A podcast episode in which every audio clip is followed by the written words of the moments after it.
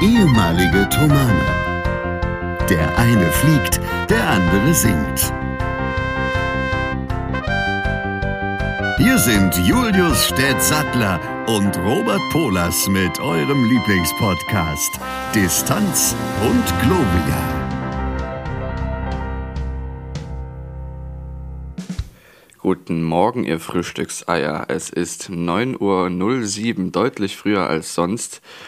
Und ihr hört euren Lieblingspodcast Distanz und Gloria Stedt mit einer ungewöhnlich tiefen Stimme. Wahrscheinlich auch Robert. Wir werden es gleich hören. Sag mal, wie geht's dir um die Uhrzeit? Bist du überhaupt schon ein Mensch, ein Musiker? Was bist du? Ja, wunderbar. Ich, also auf Stedts Wunsch hin habe ich meinen Kadaver äh, vor das Mikrofon getragen und äh, sitze hier wie ein angeschossenes Gnu. Ähm, denn der liebe Herr Stett, äh, da kommt heute der Entsafter, habe ich gehört. Und was klingt wie der Beginn eines spätpubertären Witzes, ist, äh, entspricht aber wirklich äh, also der Wahrheit, ne? Sag mal, du was dazu. Ja, das stimmt. Ähm, wir wurden heute auch von, von Elisa begrüßt mit, die schon ganz stolz präsentierte, dass wir gestern 272 Kilogramm Äpfel von einem Baum geholt haben, von einem Baum. Und es sind immer noch Äpfel drauf. Und die bringen wir dann zur, zum Entsafter, genau. Weil wer soll so viele Äpfel essen oder zum Apfelkuchen machen? Das hast du heute noch vor, ne? Äh, Apfelkuchen, nee, ja, ja mhm. ich habe noch so ein paar Äpfel über, äh, die unbedingt gerne noch verbraucht werden wollen, weil bei uns nächste Woche wieder viel los ist und wir viel unterwegs sind. Das stimmt wohl. Das ist aber schön. Ja. Wie kommt es dazu? Ja, so Konzerte, was man halt äh, so. so. von, von, mhm. von vor Corona-Zeiten irgendwie noch kennt, äh, ganz entfernt. Äh, ja, machen wir wieder, sind erst in Nordrhein-Westfalen und fahren dann von dort aus wieder nach Merano äh, in Südtirol. Du hast ja gerade eine Mücke am Hals, ich sag's nur. Ja, es ist belastend. Äh, und singen da. Also es sind wieder gut Kilometer zu fressen auf der Straße. Ähm, das ist immer so ein bisschen das Einzige, äh, was nicht so äh, meiner äh, Favoritenvorstellung entspricht. Aber naja, was soll man machen? Das gehört halt dazu und Hauptsache, wir können singen. Ja, was machst du was mit Musik? So? Oder? Äh, gelegentlich, ja, doch. Ja, also, aber hast du mal überlegt, das beruflich zu machen? Ja, das Worauf Stett hier gerade anspielt, ist eine der am häufigsten gestellten Fragen, äh, äh, die Musiker so ja, sich konfrontiert sehen mit. Ähm, schön ist auch immer, ach, das kann man studieren. Also, aber da haben wir, glaube ich, ja schon mal drüber gesprochen, über genau diese, diese klassischen Musikerfragen. Äh, ja, also bei mir nächste Woche viel los. Wie sieht es bei dir aus? Bei mir normal quasi, also nicht übertrieben viel, aber auch nicht sehr wenig. Ähm, wie immer bin ich auch arbeiten tatsächlich, bringe Post und Pakete, nächste Woche einen Tag mehr als sonst. Und es ist natürlich auch immer was an diesem Hof, an diesem Haus zu tun. Gerade jetzt, wo die Erntesaison ist, schafft man fast gar nicht alles zu machen, weil es ja schon so ist, dass man die Früchte, die da sind, auch verwerten möchte. Also ich zumindest. Ich möchte die nicht einfach runterfallen lassen, ähm, sondern auf jeden Fall Ressourcen verwertend verarbeiten. Ähm, das hat meine Oma auch immer zu mir gesagt und sagt sie auch immer noch zu mir. Wenn man Früchte im Garten hat, ist das große Problem, dass man sie verwerten muss. Und dass man das einplant. Und das ist was, was mir natürlich selbst noch ein bisschen schwer fällt, weil ich es noch nicht so genau weiß, mit diesen Mengen umzugehen. Und ich auch noch nicht weiß, wie viel es überhaupt ist hier. Weil äh, man die Bäume ja noch nicht kennt. Und dann wirst du halt von irgendwie knapp 300 Kilo Apfel überrascht. ja, äh, ähm, also, aber Obst ist ja immer gut, ne? Ja, zumeist. Immer gut. Sag mal zumeist. Ja. Ähm, mir ist am Montag, äh, also letzten Montag, was passiert, von dem ich dachte, das gibt es gar nicht mehr. Also ich komme jetzt langsam in so ein, im wahrsten Sinne des Wortes, etwas gesetzteres Alter. Also man sitzt dann doch ab und zu mal äh, und macht jetzt nicht mehr jeden, also so ganz jeden jugendlichen Mist, äh, dauernd, immer permanent. Aber es gibt so ein Szenario, habe ich am Montag festgestellt. Wenn ich mich da reinbegebe, dann bin ich instant wieder zwölf und habe Geburtstag. Und das, äh, ich war mit Freunden im Schwimmbad. und wir hatten einen Ball dabei. Und ich glaube, wir waren richtig nervig für alle, die da, die, für alle, die da waren. Aber wir hatten mega, äh, mega Spaß. Und witzigerweise in dem Schwimmbad, in dem wir waren, also was heißt witzigerweise, ähm, in der Sachsentherme in Leipzig, da äh, gab es genau die Woche vorher. Also ich versuche im Moment ein bisschen öfter schwimmen zu gehen, weil das halt gut für den Rücken ist und alle, ansonsten auch äh, gutes Ausdauertraining und so. Ähm, und an dem Montag vorher war ich auch schon schwimmen, wollte aber an dem Sonntag gehen, der davor lag. Und da äh, gab es eine Massenschlägerei in der Sachsentherme. Ich weiß nicht, ob du das mitgekriegt hast, ähm, aber da wurde sich äh, auf gut Deutsch ordentliche Bucht. Ähm, zum Teil so extrem, dass mit Stühlen um sich geworfen wurde und also äh, mussten Polizeizüge ankommen. Das fand ich gar nicht mal so clever, weil man muss wissen, dass direkt neben der Sachsentherme in Leipzig einfach, ähm, ja, da ist ein Polizeirevier. Also das ist jetzt gar nicht mal so eine clevere Angelegenheit, da großartig durch die Gegend zu, äh, ja, zu kloppen. Aber äh, ja, da, da ging es offenbar auch nicht zur Sache und eigentlich hätte ich dort sein sollen um diese Uhrzeit. Und das äh, fand ich im Nachhinein sehr interessant, wie das Schicksal manchmal so spielt, dass ich dann eben da nicht war. Ich denke, du wärst ja dann auch in aller Ruhe deine Bahn weitergeschwommen und hättest dir das Schauspiel nicht angeschaut. Das wäre ja die Frage, ob man da drumherum gekommen wäre, so an für mhm. sich, nicht wahr? Aber also, wenn du nicht von irgendjemandem dorthin gehalten wirst als Opfer, kann man sich dieser Steckerei natürlich drücken. Ja, das Ich also meine, es ist, das ist ja, was, was wir auch schon neulich mal thematisiert hatten. Im Grunde ist es tatsächlich so, dass man bei solchen Sachen nicht mit eingreifen soll. Also man soll keinen Schlag verpassen. Selbst wenn man eine verpasst bekommt, nichts zurückhauen, niemals. Sondern gehen und Hilfe holen, nichts anderes, weil ansonsten wird es eskalieren und das hättest du sicherlich auch so gemacht. Bestimmt. Bestimmt. Ja. Äh, ja, gut. Lassen wir das mal so stehen. Ähm, äh, wollen, wir gleich, wollen wir gleich in die Rubriken starten, Stett? Na bitte. Ich hätte nämlich tatsächlich mal wieder drei Dinge, beziehungsweise drei Sachen, die du beantworten musst, sollst, kannst. Nämlich, was sind drei Eigenschaften von Tieren, die du gerne hättest? Gerne hätte oder die ich schätze? Nee, Ach, die, die, du gerne ich, hättest, ich hätte. die du gerne hättest. Ich wäre gerne sehr, sehr niedlich. Aber du bist doch sehr, sehr niedlich, Stett. Danke. Aber ich wäre gerne so niedlich wie dreieinhalb, vier Kilo schwere Kaninchen, die einfach nur in ihrem Gehege hin und her hoppeln und aussehen, als wären sie einfach das Niedlichste, was es gibt. Da müsstest du dich aber auch immer, wenn sie da sind, von Kindern betatschen lassen und permanent schiebt dir irgendeiner eine Möhre irgendwo hin. Das, ähm, das klang jetzt falsch, aber ja, ähm, sollte es ja wahrscheinlich auch, ne? Wer weiß. Ja, man weiß es nicht. Ähm, ja, und das ist eben das, wo ich dann ein bisschen Vorbehalte hätte mit dem Betatschen. Mhm. Aber niedlich wäre schon schön. Das war bei 1. Das immer bei 1, genau. Mir wäre gerne viel mehr Wurscht, also egal.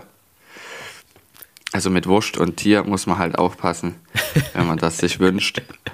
Ansonsten, ja, wäre mir gerne sehr viel mehr völlig egal. Bei den Kaninchen zum Beispiel ist es so, die haben zwar den ganzen Tag Angst, aber das ist ja deren Lebensinhalt, wenn man es so will. Und denen ist es dann, am nächsten Tag haben die die Gefahr vergessen, die es gab.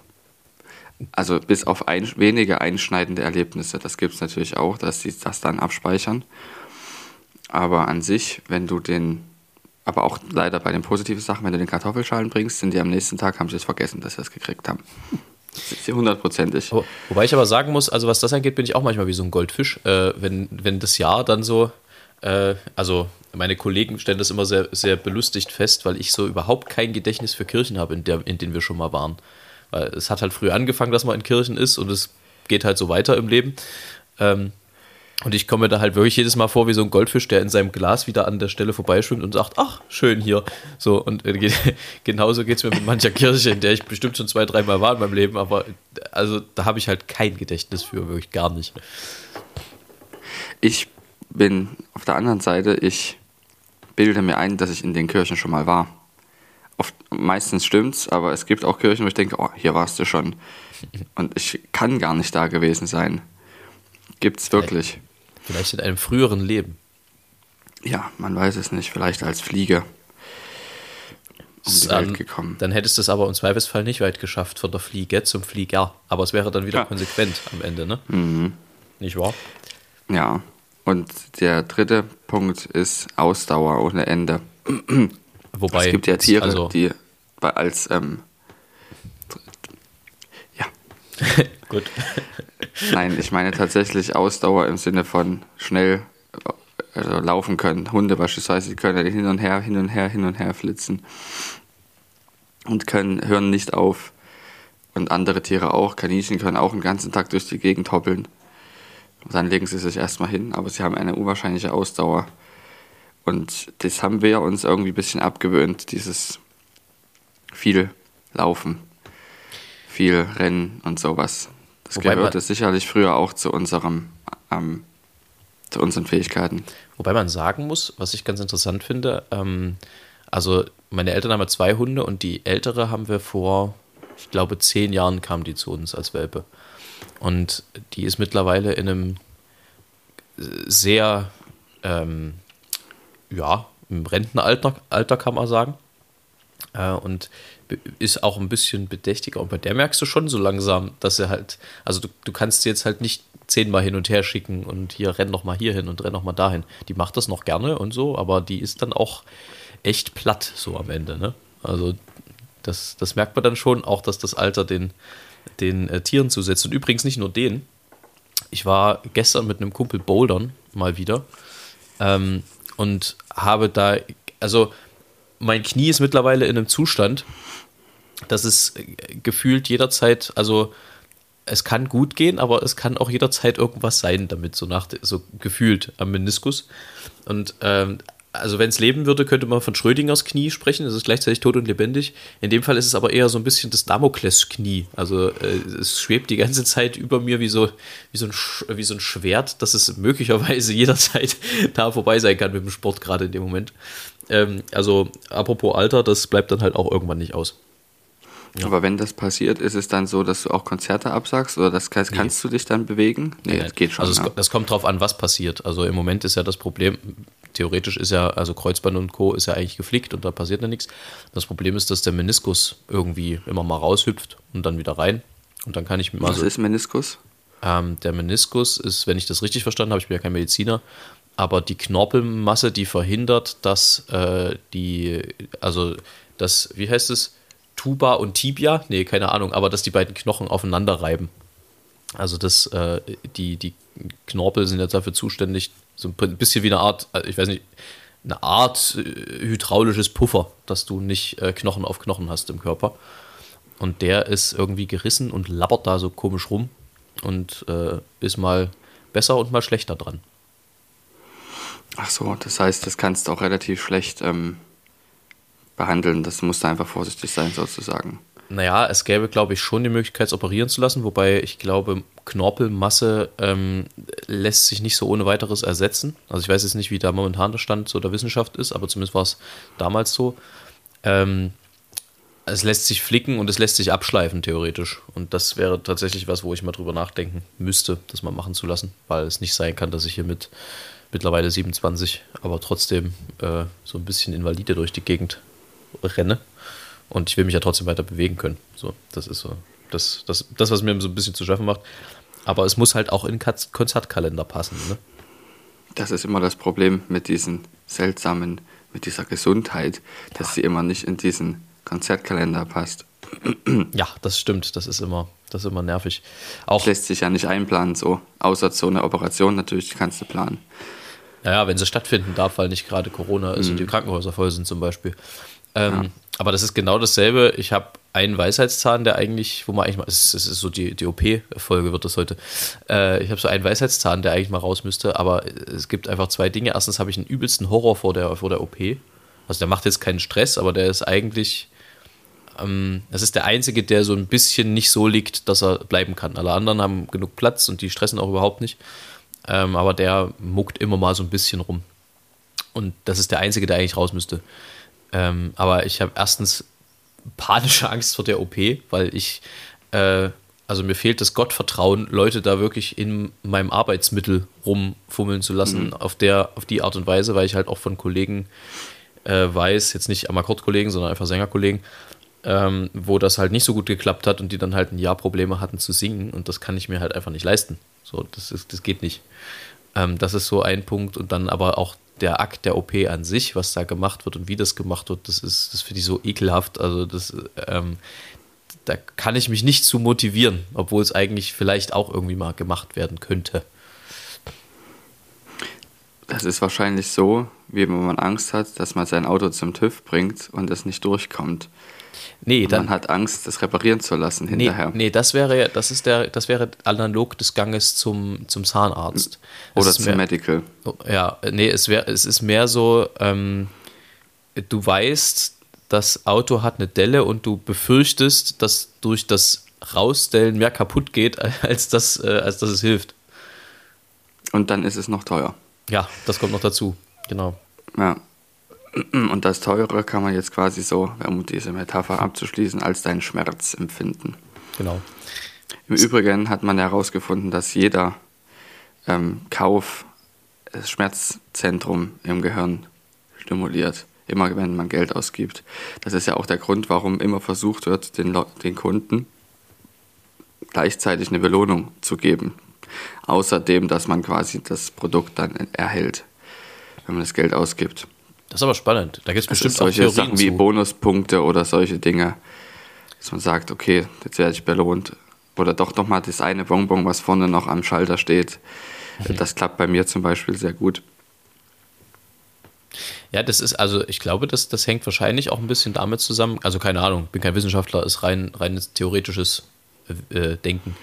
Ähm, das hängt bestimmt auch ein bisschen damit zusammen, dass du dir das Geld, womit du, also womit du ausgibst, ja sauer verdient hast im Ernstfall. Ich glaube, als Kind ist dir das noch ein bisschen Wurst, Wurster. Ähm, aber wenn du so erwachsen bist und dann schon auch weißt, wie viele Stunden Schweiß und Blut du investiert hast in so einen Euro, bis der auf deinem Konto ist, ähm, dann hat man da doch, glaube ich, nochmal eine andere emotionale Beziehung hin. Auf jeden Fall. Das ist gut möglich, dass es daran liegt. Ach, es gibt äh, ein paar Dinge zum Danke sagen, Stett. Ja. Ein paar Dinge zum Danke sagen. Und zwar, äh, lass mich chronologisch vorgehen.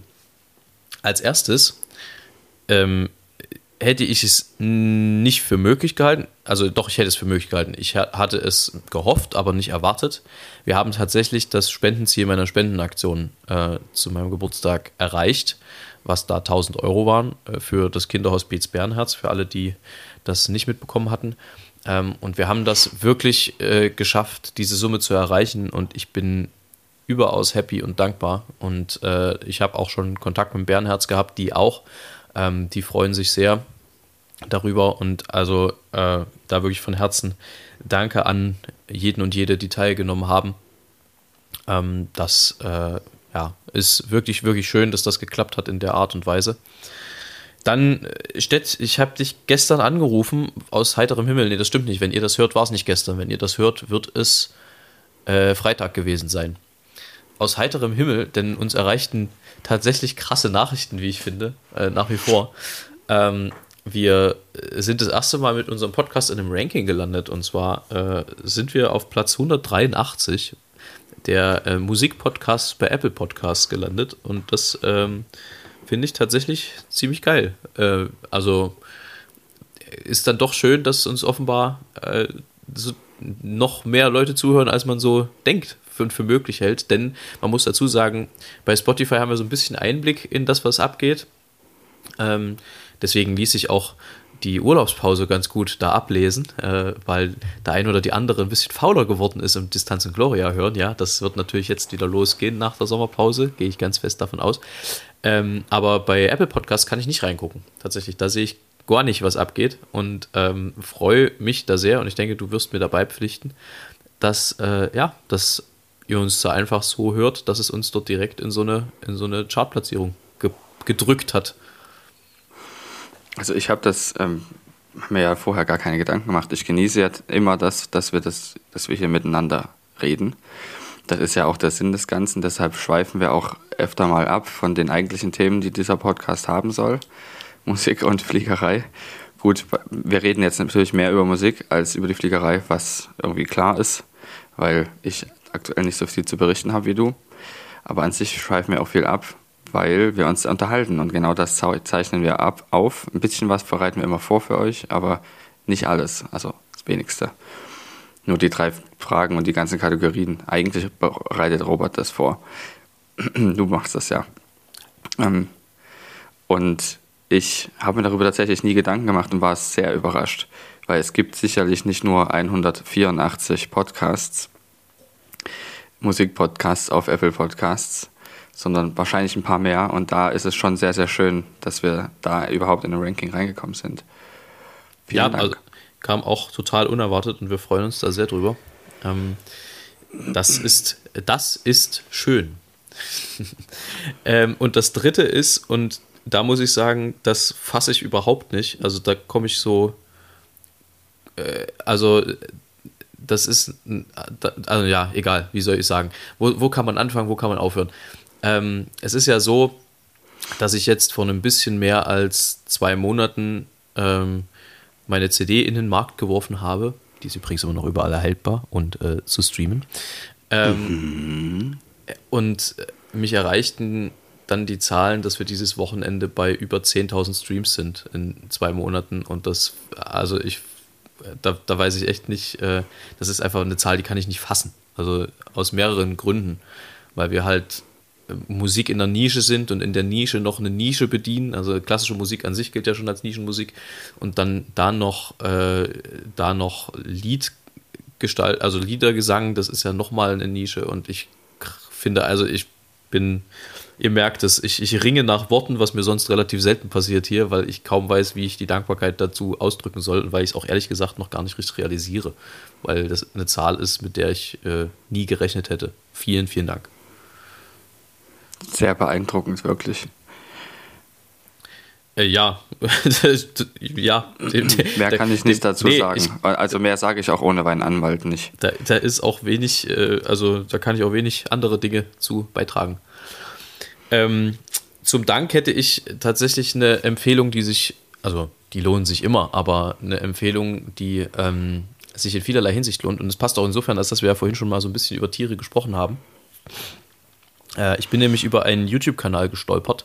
Der ist jetzt auch nicht mehr ganz neu, glaube ich, aber ähm, hat auf jeden Fall mich sehr ähm, ja, bewegt einerseits, aber andererseits auch äh, sehr informiert.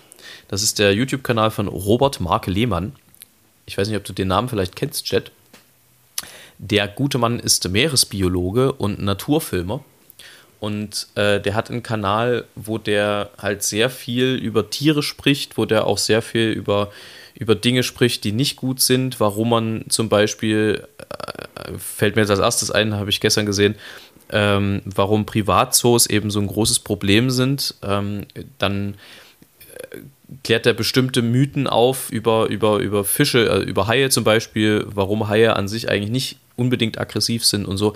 Es ist unglaublich interessant. Man kann sehr, sehr viel lernen, ähm, gibt einem Einblick in, in die Natur auf eine Art und Weise, die man, glaube ich, also die ich so noch nicht hatte und ich bin jetzt auch nicht ganz uninteressiert, was solche Sachen angeht.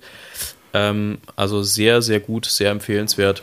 Natürlich, wie üblich, äh, bei uns ist das in dem Sinne keine Werbung, weil wir werden hier nicht irgendwie bezahlt oder irgendwas, sondern äh, das kommt tatsächlich als Empfehlung aus tiefstem Herzen und kann ich nur jedem und jeder ans Herz legen, die so ein bisschen sich für Tiere interessieren, sich für Natur interessieren und für den Planeten interessieren. Und letzteres sollten ja eigentlich gerade in Bezug auf die anstehenden Wahlen, gerade in Bezug auf das, was gerade so abgeht in der Welt, alle. Wow, den Satz habe ich sogar gerade zu Ende gebracht. Das hätte ich jetzt nicht gedacht. Amen. Ja. Also kann das ich, sei wahr. kann ich sehr empfehlen. Äh, Stett, ganz einfache Frage, die wahrscheinlich wir danach erstmal ein bisschen in Kontext setzen müssen und erklären müssen. Was, was hattest du in deinem Geheimfach in deiner Köte? Da hatte ich eine Kasse drin, zwei Tüten Gummibärchen und äh, irgendwelche, irgendwelche Briefe, die niemand sehen sollte. Solche Sachen aber hauptsächlich diese Kasse. Gut. Und ähm, nachts dann halt mein Handy und sowas. Man muss, also vielleicht, um das kurz äh, zu erklären, ich weiß jetzt nicht, wie geläufig äh, der Menschheit da draußen das Thomaser äh, Wörterbuch ist, Vokabular ist. Die Köte war einfach der Schrank, den wir hatten. Weiß man eigentlich, wo das herkommt? Das habe ich schon mal gefragt, aber ich habe auch mal, ich habe mal eine Erklärung bekommen, aber ich habe es leider vergessen. Hm. Ich habe immer gedacht, dass es mit, mit Köthen in Sachsen-Anhalt zu tun hat, aber natürlich nicht, ist klar.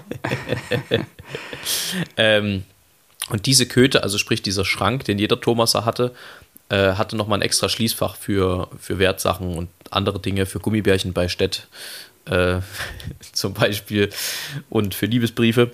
Äh, und deswegen äh, die Frage, daher, also daher kam die Frage am Ende, äh, wo äh, oder was du da drin hattest, weil ich das äh, doch sehr spannend finde, weil da hatte doch jeder so ein bisschen seine andere und seine eigene Philosophie. Auf jeden Fall. Ähm, bei manchen war das auch offen immer das Fach oder komplett zugemüllt mit irgendwelchem Zeug. Ähm, aber ich habe da sehr wenig drin gehabt. Überhaupt fand ich dieses Einräumen von dieser Köte jedes Mal, nachdem man das, nachdem der sogenannte Kötenumzug stattgefunden hat, schön. Ähm, das Letztere ist etwas, wir haben einmal im Jahr unsere Zimmer gewechselt, unsere Stuben, wie man das nennt.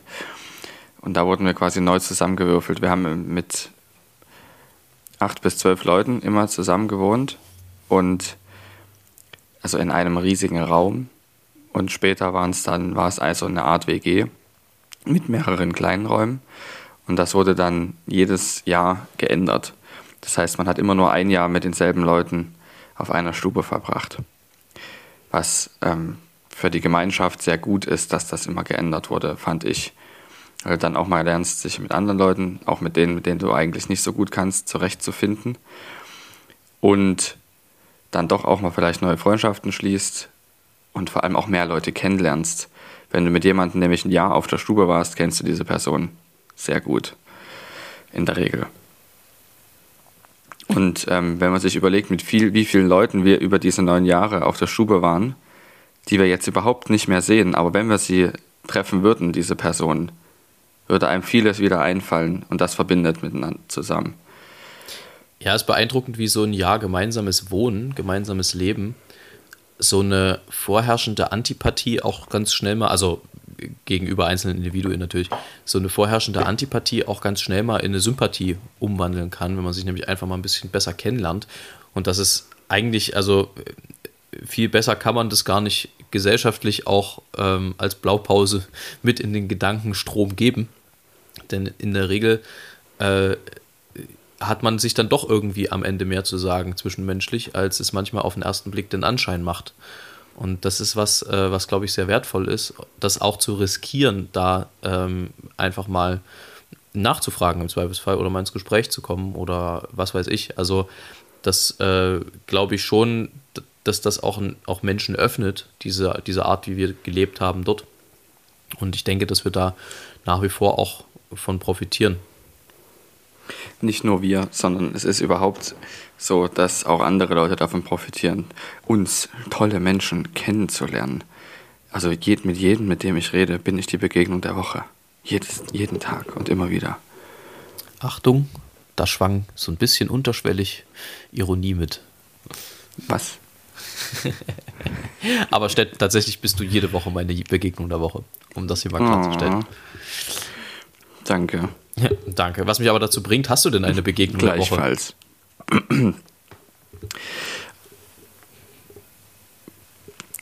Wirst dich jetzt vielleicht wundern. Ich habe drei Begegnungen in der Woche und zwar mit drei Briefkästen.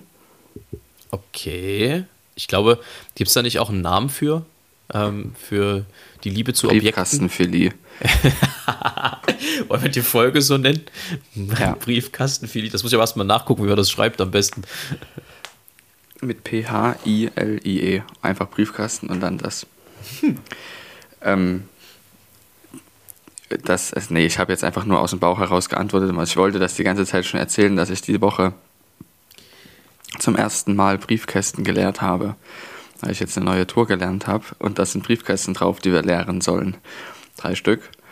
Und das sind so ganz kleine auf dem Dorf, wo es sich nicht lohnt, dass der LKW vorbeifährt, weil da immer nur ein paar Briefe drin liegen, zwei, drei Briefe oder so. Aber die müssen natürlich auch mitgenommen werden, klar. Und das machen wir dann im Auto. Herrlich. Aber da kommt, Ja. da kommt mir gerade eine Idee. Lass uns mal die Folge nicht nur Briefkastenfilie nennen, sondern da, da hat man dann gleich das, was aus Distanz und Gloria geworden ist über, über Corona. Äh, Wir nennen die Folge Damokles Knie und Briefkastenfilie. Ja, das ist gut. Damokles Knie und Briefkastenfilet. Sehr schön. Ah, Ja. herrlich. Ich weiß nicht, ob ich das schon mal erzählt habe. Ein Kumpel von mir hatte, von uns, hat gesagt, dass, oder festgestellt, dass ich im Rekordtief der deutschen Lufthansa, bei der deutschen Lufthansa meine Ausbildung mache und im Rekordhoch der Deutschen Post, bei der Deutschen Post arbeite, gleichzeitig. Hm, das ist interessant. Ja. Insofern kannst du eigentlich nur sagen, du machst alles richtig, weil dann, wenn es bei der Lufthansa wieder losgeht, kann es nur nach oben gehen. Und äh, Ja. wenn du bei der Post aufhörst, kann es nur schlechter werden. Also bessere Voraussetzungen, um dann wieder umzudisponieren, irgendwann, wenn es möglich ist. Ich komme gleich zur Frage der Fragen und zur Frage der Woche. Äh, wenn es dann wieder möglich ist, äh, viel besser kannst du es nicht erwischen eigentlich. Nee, tatsächlich nicht. Also wobei man natürlich sagt, das ist bei der Deutschen Post, beziehungsweise das gehört der DHL auch dazu. DHL macht die ganzen Pakete. Ähm, wahrscheinlich nicht so rapide runtergehen wird, wie es hoffentlich ähm, bei Lufthansa wieder hochgeht, weil die, das Kaufverhalten der Gesellschaft sich geändert hat über Corona, weil man feststellt, es ist sehr, sehr viel einfacher im Internet zu kaufen, weil man sich das ja liefern lassen kann und es klappt ja auch. Und deshalb denke ich, dass das nicht so schnell wieder zurückgeht. Da könntest du äh, durchaus recht haben. Weil sich, glaube ich, auch auf kurz an, am Konsumverhalten der Menschheit, da nehme ich mich eindrücklich mit ein, äh, wahrscheinlich doch nicht so viel ändern wird, als dass es da große Einbußen zu erwarten gibt. Ja, Aber du sag mal, ich habe es gerade schon angerissen. Frage der Fragen, Frage der Woche, die Frage, die ich dir gefühlt jede Woche stelle, wie schaut's aus? also es wird schwieriger jede Woche. Es ist immer wieder, es ist tatsächlich so, man denkt, man hat den Tiefpunkt erreicht und den Tiefpunkt der Schwierigkeiten, aber es ist nicht so. Es kommt immer, es, wenn es neue Nachrichten gibt, und die kommen relativ selten, weil die Gerichte völlig überlastet sind, ähm, vor allem, wie man jetzt auch gemerkt hat, die Arbeitsgerichte, ähm, weil ja jetzt auch wegen des Streikes und sowas da geklagt wurde durch die Bahn und so weiter und so fort. Ähm, und mehrere, mehrere, viele Leute vor Arbeitsgerichten klagen müssen und so, ähm, ist das sehr, sehr langwierig alles. Und es kommen immer selten irgendwelche Neuigkeiten. Und wenn diese Neuigkeiten kommen, sind die aktuell entweder neutral, aber meistens negativ. Also es gibt Handlungsbedarf und man muss irgendwie doch noch das machen oder es dauert dann doch länger als geplant. Und wir werden halt immer wieder überrascht. Und was das Verrückte ist, ist, dass auch die Anwälte, die sehr, sehr gut sind, immer wieder überrascht werden. Das ist halt wirklich blöd. Das Ähm, Und das kannst du, da muss, das müssen wir ja jetzt aussitzen und ich, wir sagen uns auch immer wieder, wir haben jetzt nicht anderthalb Jahre investiert, um aufzugeben. Ähm, das wäre alles umsonst. Und deshalb denke ich mir auch, wir müssen das jetzt aussitzen und ja, das Beste draus machen. Und aktuell ist es sehr schwer, das Beste draus zu machen, aber das wird noch kommen. Na, wenn wir irgendwas gelernt haben im Chor früher, dann war es Sitzfleisch zu haben. Ja, das kannst, da, kann, da gibt es auch sehr viele Stories dazu. Ja. Ähm, ich, Matthäus Passion zum Beispiel. Oh, Da gibt es ein paar Stellen, da gibt ein paar Stellen, wo wirklich viele Arien hintereinander kommen, die ich sehr schön finde. Aber wenn du sie elfmal hintereinander singst, auf einer Konzertreise, ist dann irgendwann anstrengend naja, es, nervig. dir wird vor allem dann irgendwann bewusst, wie lang das Lied eigentlich ist. Ne? Ja, ist ein sehr langes Lied. Äh, äh, und ich hatte mal eine Passion, wo ich tatsächlich ab Nummer 7, glaube ich, musste ich aufs Klo. Und das sind sehr lange drei Stunden. Sehr, Ja, sehr du hast lange ja eine Pause Stunden. dazwischen, aber bis die kommt, dauert es dann halt auch noch Ja, eine da- Stunde. das hast du aber Ab Nummer 7. Das hast du aber nicht geschafft in der Regel, weil die Pause Ja. war eigentlich keine wirkliche Pause, sondern nur so ein kurzes Hinternlüften. Ähm, das kann man jetzt auch falsch verstehen, aber ihr wisst, was ich meine. Den Hintern heben in dem Falle. Ähm, und in der Regel standen dann unten am Klo sehr, sehr viele Menschen, die aber dafür gesorgt haben, dass die drei Sechser, die dann wirklich mal aufs Klo mussten, äh, dann halt oftmals nicht konnten. Äh, was ein bisschen problematisch war. Also ich spreche, äh, das, das war ein Konzert in der Thomaskirche, da ist halt, sind halt so die räumlichen Gegebenheiten noch mal ein paar andere. Äh, und das waren, glaube ich, die längsten drei Stunden meines Lebens. Ja, ich musste mal beim Konzert in Ingolstadt sehr, sehr dringend auf Toilette, das weiß ich noch. Aber es hat sich dann glücklicherweise ergeben. Aber da wurde ich hinterher auch zum Gespräch eingeladen, weil ich mich gar nicht mehr konzentrieren konnte. War habe ich nur noch Dünnes gemacht. Im wahrsten Sinne. Ähm, ja. nee, tatsächlich ist nichts passiert zum Glück, aber ich habe mich, ich war auch Ersatz und habe da irgendwie dieses Programm, was ich nicht so gut konnte. Ich habe dann noch so eine Ersatzhaltemappe bekommen, weil ich wirklich an dem selbigen Tag, irgendwie zwei Stunden eher, sollte ich dann doch noch mitfahren. War aber erst vierte Klasse, kannte das Programm nicht so gut und wusste eben auch nicht, was in welcher Reihenfolge kommt. Und habe dann teilweise, da stand ich dann da auch und habe geblättert, während alle schon sangen. Das war mir auch super peinlich. Und da wurde ich dann hinterher auch vom Zwölftklässler angesprochen, der dann zu mir sagte, das kann bei dem Verhalten auch mal kritisch werden mit dem Verbleib im Chor. Ich konnte aber nichts dafür. Das heißt, der hatte sich auch völlig verschätzt mit seiner, ähm, mit seiner Ansage da, was aber ich, ich den, ihm nicht, nicht übel nehme, weil er am Ende auch nur ein 17-, 18-Jähriger ist, der sich halt auch bei sowas mal verschätzen kann gegenüber einem 8- oder 9-Jährigen. Ich sag mal so, im Gegensatz zu anderen, die das nicht geschafft haben, hast du ja wenigstens dicht gehalten. Ja, da ich habe dicht gehalten. Auch, da gibt es auch die herrlichsten Geschichten. Ähm, also wir nennen natürlich keine Namen, aber als ich, wie alt war ich da? Also sechste, siebte Klasse muss ich gewesen sein, kam gerade äh, irgendwann so ein, ein, neuer Schwung Menschen auf den Chor, will ich mal sagen. Und einer der Kleinen hatte also offenbar auch das Problem, dass er an der Freitagsmotette in der Thomaskirche, die ja immer unten stattfindet, ähm, wohl mal dringend musste. Und er hat sich nicht getraut. Und was halt ärgerlich daran war, ist, das war, glaube ich, auch noch eine, eine Motette, wo sämtliche Lehrer da der äh, Thomasschule mit anwesend waren, weil ich meine, das war sogar irgendwie die erste Motette im Schuljahr oder irgendwas, die erste Freitagsmotette, wo dann auch die Neuen immer Sonnenblumen am Bachgrab abgelegt haben. Und äh, besagter Knirps, äh, ja, also hat sich halt nicht getraut und irgendwann, lass es mich so formulieren, war es zu spät.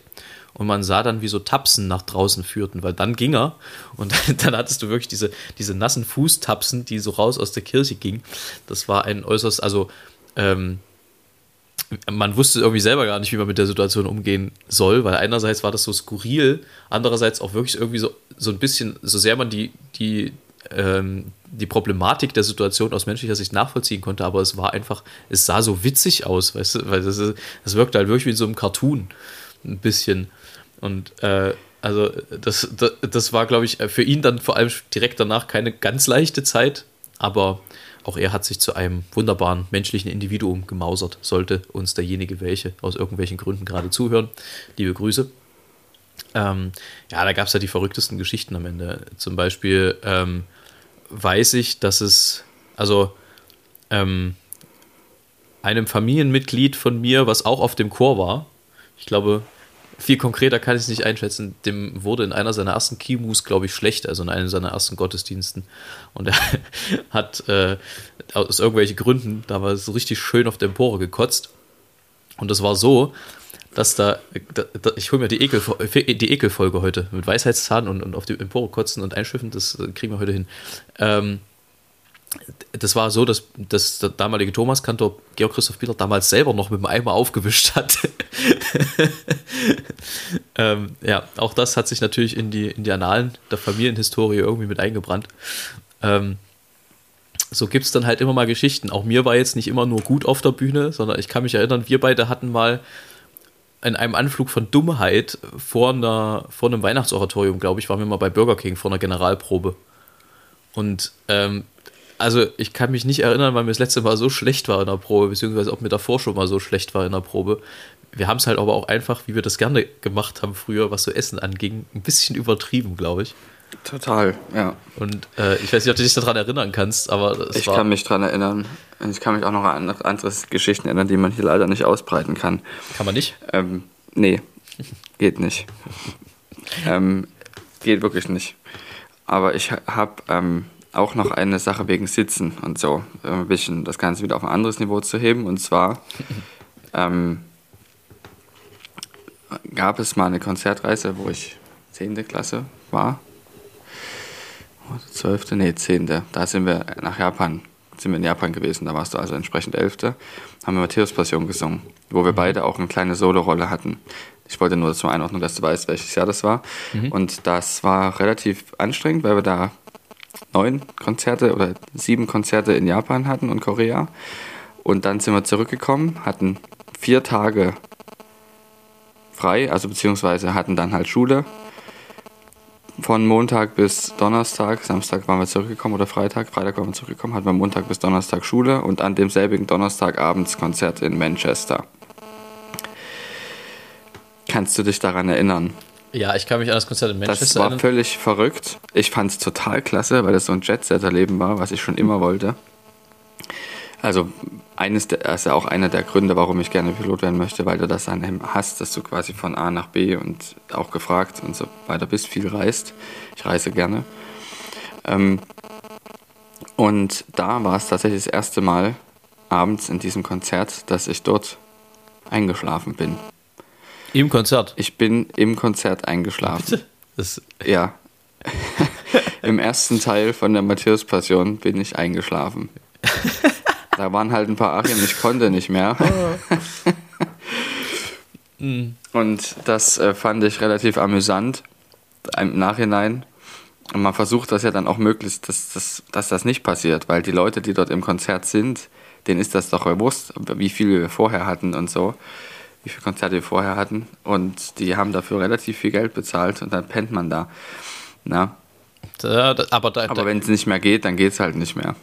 Also von wegen nicht mehr gehen. Tatsächlich habe ich, also die einzige ähm, Erinnerung, die ich noch an Manchester habe, war die Oma an der ersten Reihe und die Art, wie sie geklatscht hat. Das war nämlich, Das war in Swansea.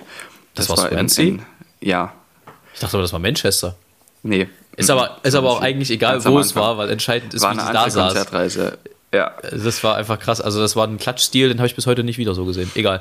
Ähm, ich hatte aber tatsächlich, also nicht, nicht ich selber, ich selber bin mal in der Kirchenmusik eingepennt, nämlich zu Ostern. Da kannst du dich auch noch dran erinnern. Da haben wir, das war die Geschichte, wo wir durchgemacht hatten.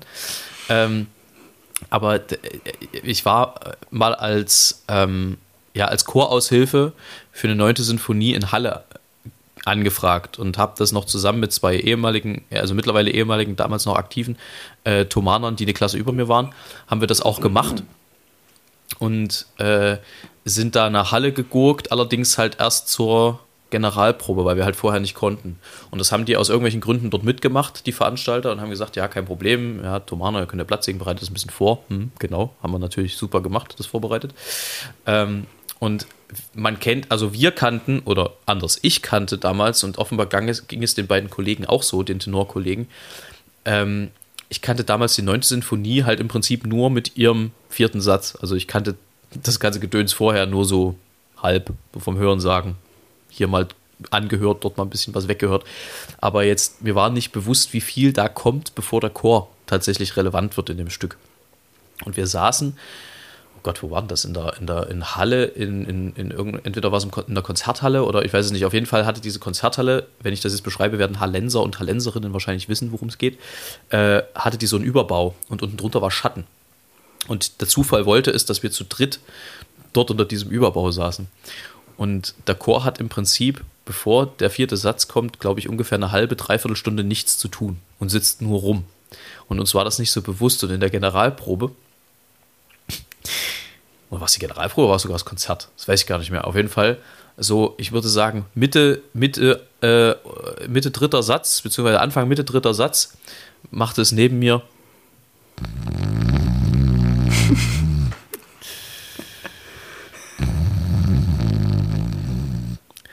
Da war einfach der Kollege, der das offenbar auch nicht auf dem Schirm hatte, wie lange wir rumsitzen, eingepennt und schnarchte derartig laut, dass wir uns wirklich genötigt fühlen, von beiden Seiten, der saß in der Mitte, dem so einen Knuff zu verpassen und sagt, ey, du kannst doch jetzt hier nicht pennen.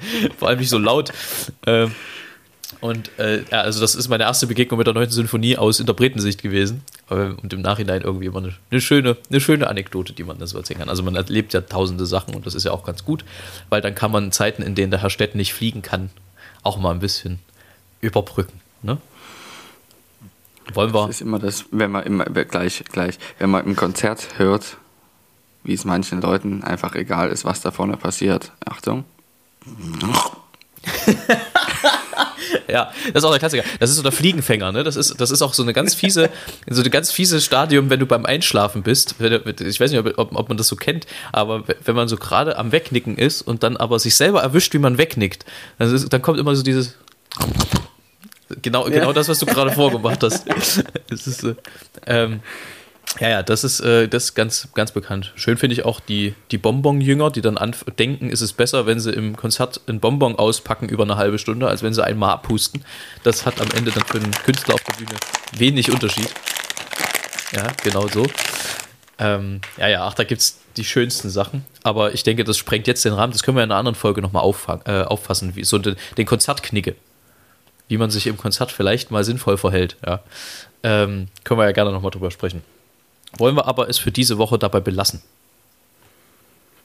Ja. Ich habe noch einen kurzen, knackigen Heinz. Haben wir noch irgendwas vergessen? Nee, eigentlich nicht, ne? Wir haben keinen Spruch, kein schlechtes Wortspiel. Ach, da, da, wenn es danach geht, fallen uns doch bestimmt welche ein.